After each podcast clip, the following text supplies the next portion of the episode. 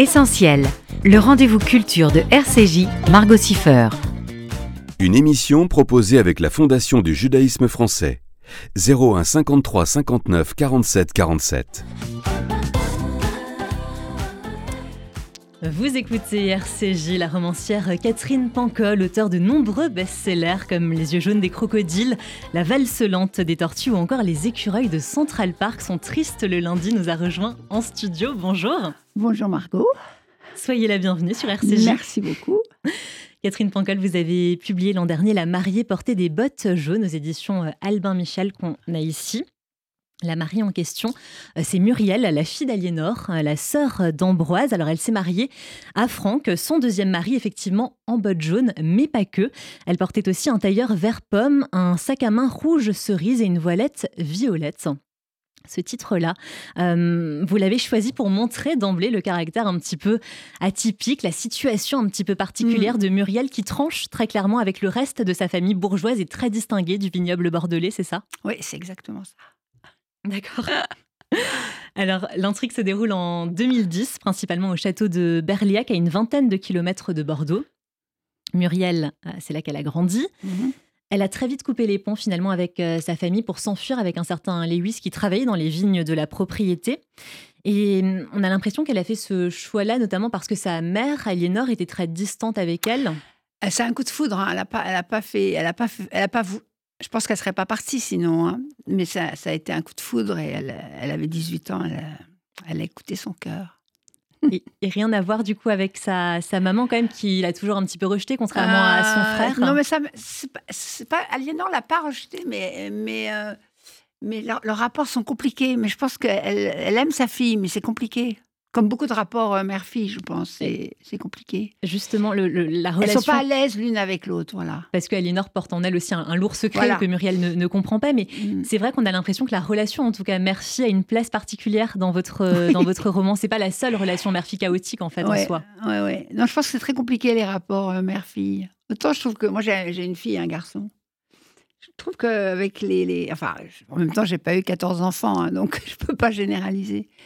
Mais je trouve qu'avec les fils, il y a, il a pas de, rivalité, il n'y a pas de. Euh, puis moi, je suis une mère un peu encombrante et j'ai eu une mère un peu encombrante. Vous avez reproduit euh, le schéma. Non, j'ai pas reproduit du tout le schéma de ma mère, mais je pense que quand on a des, mères fortes, il, faut, il faut devenir quelqu'un de fort pour, euh, pour exister. Vous voyez euh, si j'avais eu une mère euh, gentille qui me faisait des gâteaux et, qui me tricotait des pulls, je pense que j'aurais été moins euh, rebelle, quoi, mm. plus douce. Et je pense que c'est ce qui se passe pour Muriel aussi. Et, parce qu'elle aime sa fille, Aliénor, il n'y a pas de problème. Du reste, son évolution dans le livre montre que qu'elle l'aime, mais elle ne sait pas comment faire. En fait, elle est mm. beaucoup plus à l'aise avec son fils Ambroise, qui qui est son fils chéri, en fait. Ouais. Et donc, oui, on l'a dit, hein, Alinor porte en elle un, lourd secret. Euh, elle se demande, faut-il avouer toutes ces fautes Ne font-elles pas partie de notre vie, de ce que nous sommes hmm. devenus? Oui, j'y crois beaucoup, oui. Voilà, j'ai envie de poser la question à vous, Catherine Pancol. Est-ce qu'il y a des fautes qu'il faut renier ou bien il faut toutes les assumer parce qu'elles font hmm. partie de nous?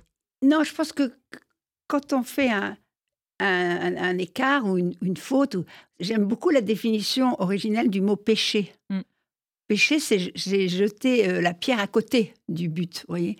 Et, je pense que les erreurs, c'est ça, c'est quand on n'évalue pas, on n'évalue pas une situation, un, rapport humain, euh, où on se trompe de, on se trompe de cible, on, jette la pierre à côté de la cible. Quand on fait des erreurs, je pense que ce qu'il y a de bien, c'est qu'il faut se dire pourquoi j'ai, pourquoi j'ai fait ça d'abord, mm. pourquoi j'ai fait ce choix, ou pourquoi je me suis conduite comme ça. Ou...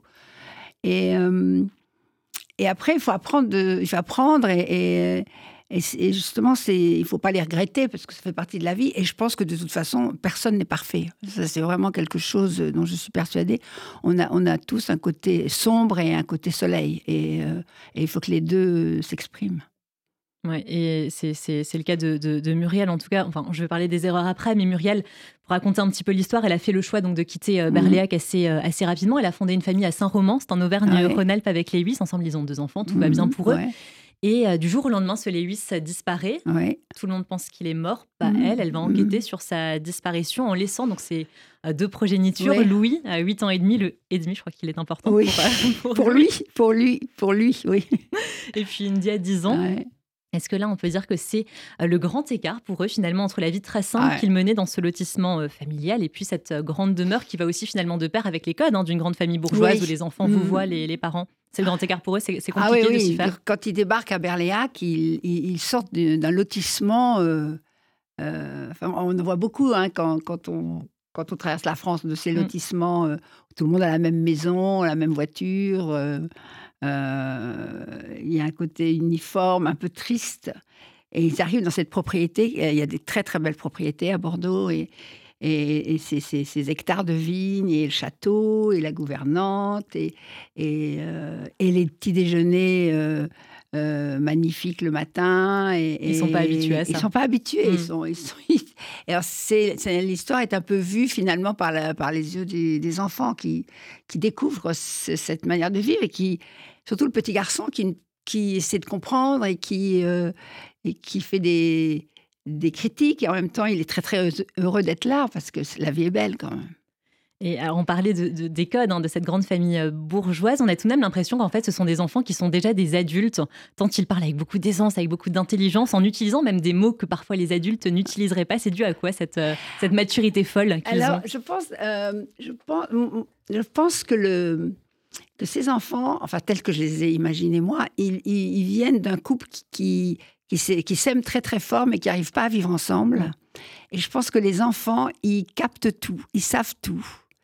Et ils cherchent, ils ont juste pas le vocabulaire pour, euh, pour mettre les mots sur la situation. Moi, c'est quelque chose que j'ai remarqué chez les enfants. Et euh, sauf que euh, ils ont une sensibilité aiguë, ces deux enfants, et ils vont, ils, essaient de comprendre tout le temps.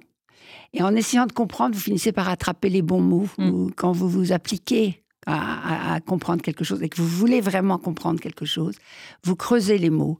Et je pense que c'est pour ça que les mots sont importants pour euh, India, la sœur aînée, et pour Louis. Euh, et donc, il va, il va en arrivant au château de Berliac, il va, il va bien voir les dysfonctionnements, dysfonctionnements entre les membres de la famille. Il va, il va, il va, il va attraper les malaises, les problèmes, et, et euh, il va essayer à sa façon de, oui, de, trouver une place dans cette famille. Donc il faut qu'il sache à qui il parle. Il est, très stratège, euh, Louis. Parce qu'en même temps, il est très impressionné. Et puis, il est héritier de cette, de cette propriété. Et qui, où il y a beaucoup, beaucoup d'argent. Alors, il y a ce côté aussi un peu euh, intéressé chez lui. Il se dit, oh là là, je vais être très riche. Alors, qu'il est très jeune, pourtant. Oui, il est très jeune. Mm. Mais... Euh, mais, mais euh, je pense que c'est. Il y a beaucoup d'enfants comme ça. Il y a beaucoup d'enfants qui, qui, en, qui en savent plus que les adultes ne croient. Et ce sont ces enfants qui vont finalement dynamiter en fait l'équilibre familial, si tant est qu'il y avait de base un équilibre familial. On peut se poser la question. Il y a beaucoup de problèmes quand même dans cette famille de non-dits, etc. Et voilà, ce sont à travers les enfants qu'on va comprendre un petit peu ce qui mm. se passe derrière chaque euh, chaque relation. Louis et India, ce sont aussi des, enfants qui ont dû encaisser euh, plusieurs choses, la mmh. disparition de Lewis évidemment, la mort euh, de Franck, donc le deuxième ami, mmh. euh, le deuxième mari même de, mmh. Muriel, l'abandon entre guillemets aussi de Muriel qui les a quand même délaissés devant les portes du château de, de C'est à travers toutes ces épreuves qu'on peut entrevoir, j'ai envie de dire, la grande capacité d'adaptation et de résilience aussi des enfants. Absolument, vraiment. Plus que les adultes. Bah, Différemment. Bah, l'adulte, c'est l'enfant devenu grand. Ouais. Je pense que les, enfants euh, euh, qui ont des enfances agitées, comme ça, avec euh, des, gros chagrins et, des problèmes qu'ils ne comprennent pas, ils développent une sensibilité que n'ont pas les enfants qui ont une enfance heureuse, avec des parents qui les aiment, pas de problèmes matériels, pas d'angoisse, pas de, pas de suspense, parce que ces enfants-là, ils, déchiffrent au jour le jour ce qui, ce qui leur arrive. Euh, et, donc, je pense que tout ça, ça, exaspère la sensibilité de l'enfant. Parce que l'enfant, il, sait tout. Quoi. Dolto disait ça. Il retient, il voit tout, il n'explique pas tout. C'est le problème. Mais il ressent tout. Hmm. Et on peut aussi dire que ce sont des enfants qui ont développé des stratagèmes de survie à travers l'imaginaire. Hein. Voilà, beaucoup l'imaginaire. Beaucoup se déguiser, changer de personnalité. India aime parler aux arbres aussi, ce que mm. sa mère faisait. Donc vraiment, ça les a aussi aidés un petit mm. peu dans ces épreuves-là. Et oui, puis Muriel est une mère qui est très fantasque, très fantaisiste. Et je suis sûre qu'elle a, elle a formé ses enfants à être fantasques et fantaisistes. Et par rapport au fait de, parler aux arbres, donc euh, ce mm. que Muriel faisait, ce qu'Indy a fait, euh, on peut lire dans votre roman, je vais vous citer, Les arbres nous soignent, ils absorbent nos problèmes. Ambroise aussi en parle aux, vignes quand il a des, des soucis. Vous y croyez, vous, Catherine Pancol, à la force de la nature pour vous aider dans la vie au quotidien ouais? Oui, j'y crois. Puis surtout, vous savez, j'ai passé du temps dans le, vignoble bordelais pour, euh, pour écrire ce livre parce que je voulais vraiment m'imbiber de cette vie qui est à part.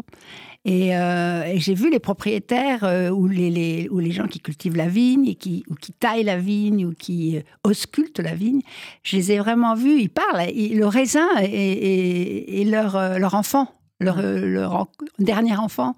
Et, et c'est très émouvant de voir un propriétaire qui le soir va être en smoking, de le voir en vieux pantalon accroupi au pied de sa vigne en train de, de, la, soigner, de lui parler, de euh, moi, je, pense, je crois beaucoup à ça et je crois que les arbres ont, un pouvoir apaisant euh, euh, immense.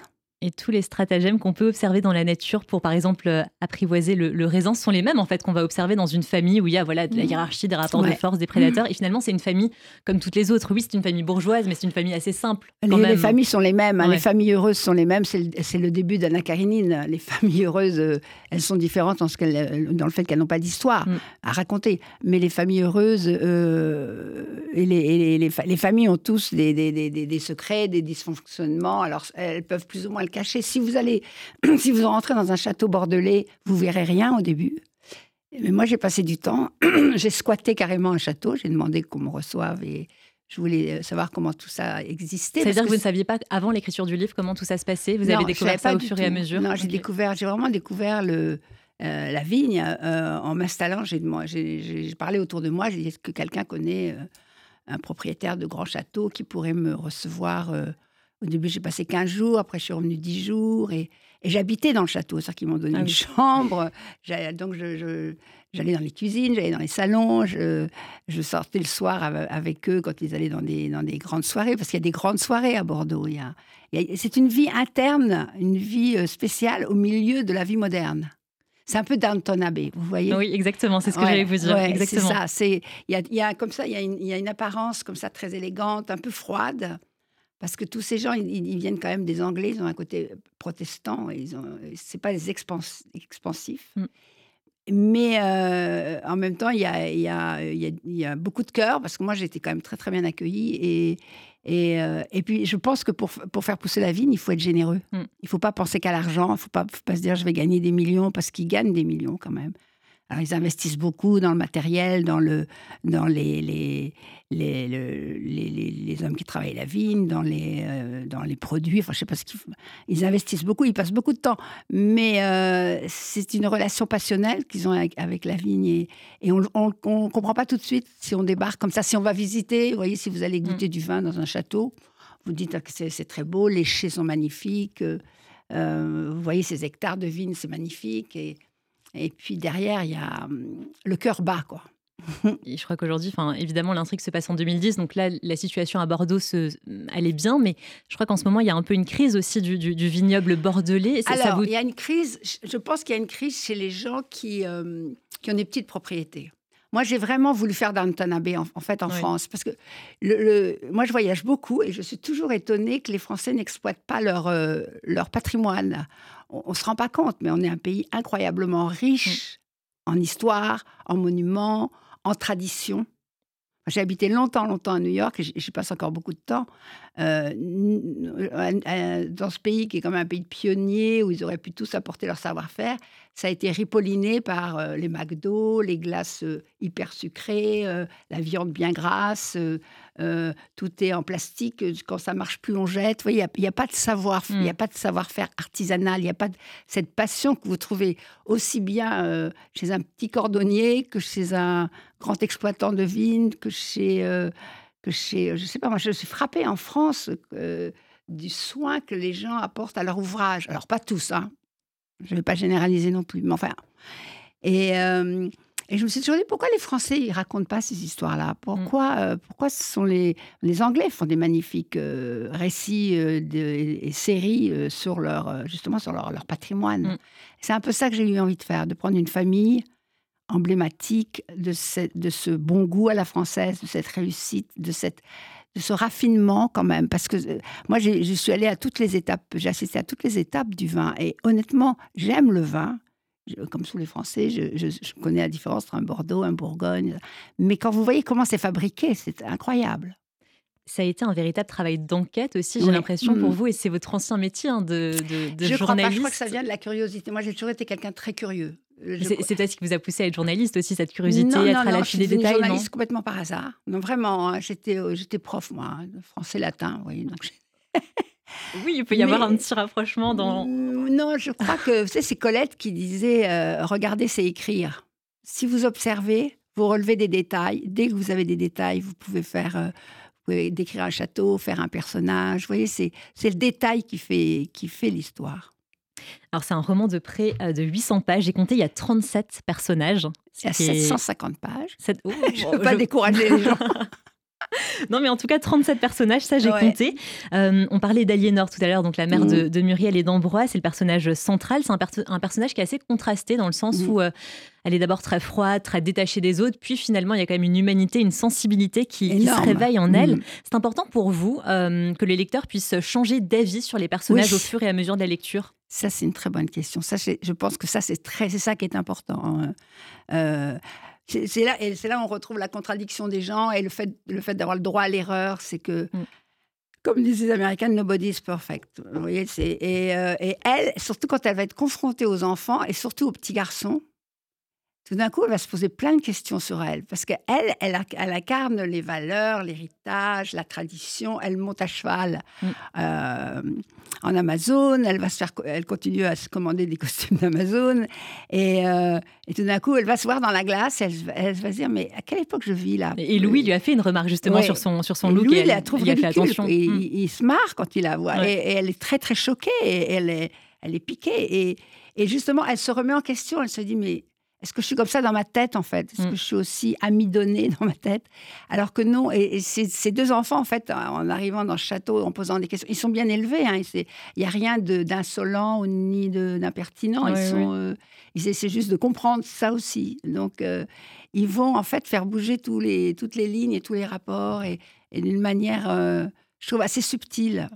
Et en fait, je n'avais pas prévu que les enfants aient cette importance. Moi, quand je travaille, je commence toujours par les personnages que je construis vraiment au détail près.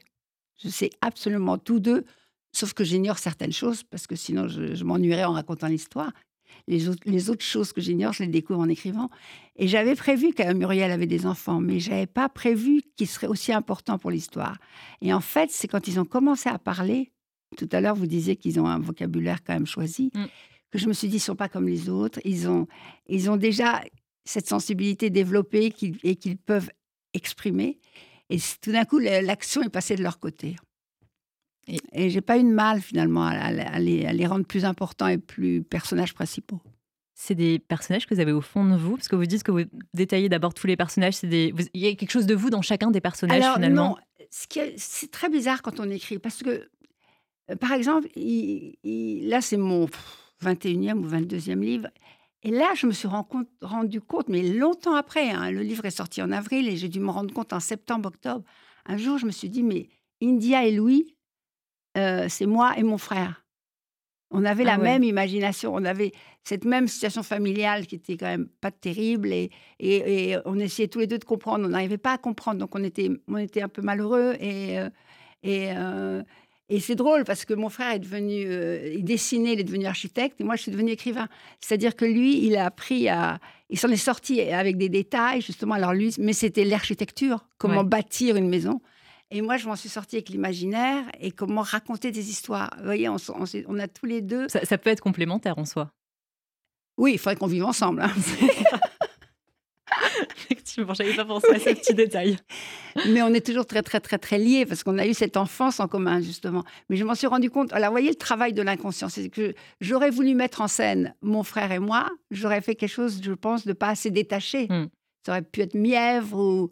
Parce que là, quand j'écrivais India et Louis, j'ai pas pensé une seconde.